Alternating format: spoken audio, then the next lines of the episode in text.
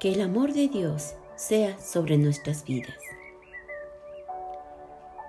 Dios es amor, su esencia es el amor, su atributo es el amor. Todo lo que Dios hace gira es a través del amor. Y hay un capítulo en la Biblia que nos enseña lo que es el amor de Dios.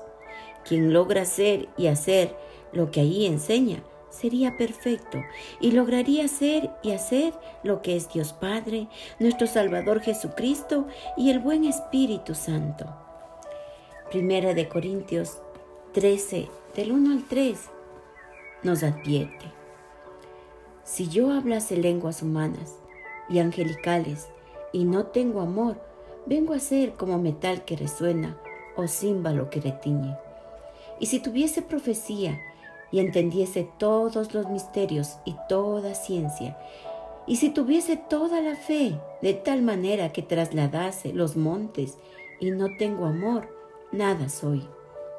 Y si repartiese todos mis bienes para dar de comer a los pobres, y si entregase mi cuerpo para ser quemado, y no tengo amor, de nada me sirve.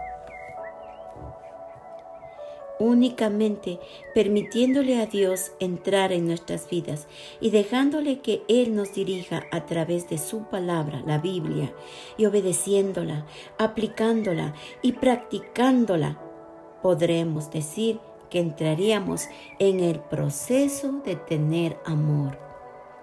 Oremos. Dios Todopoderoso, cada día que conozco más de ti, para mí es un reto que debo alcanzar. Ayúdanos a ser más como tú.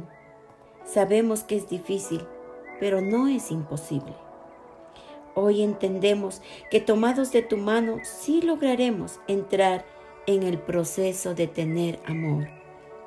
Te pedimos perdón, mi buen Dios, por haberte ofendido de pensamiento, palabra, obra y omisión.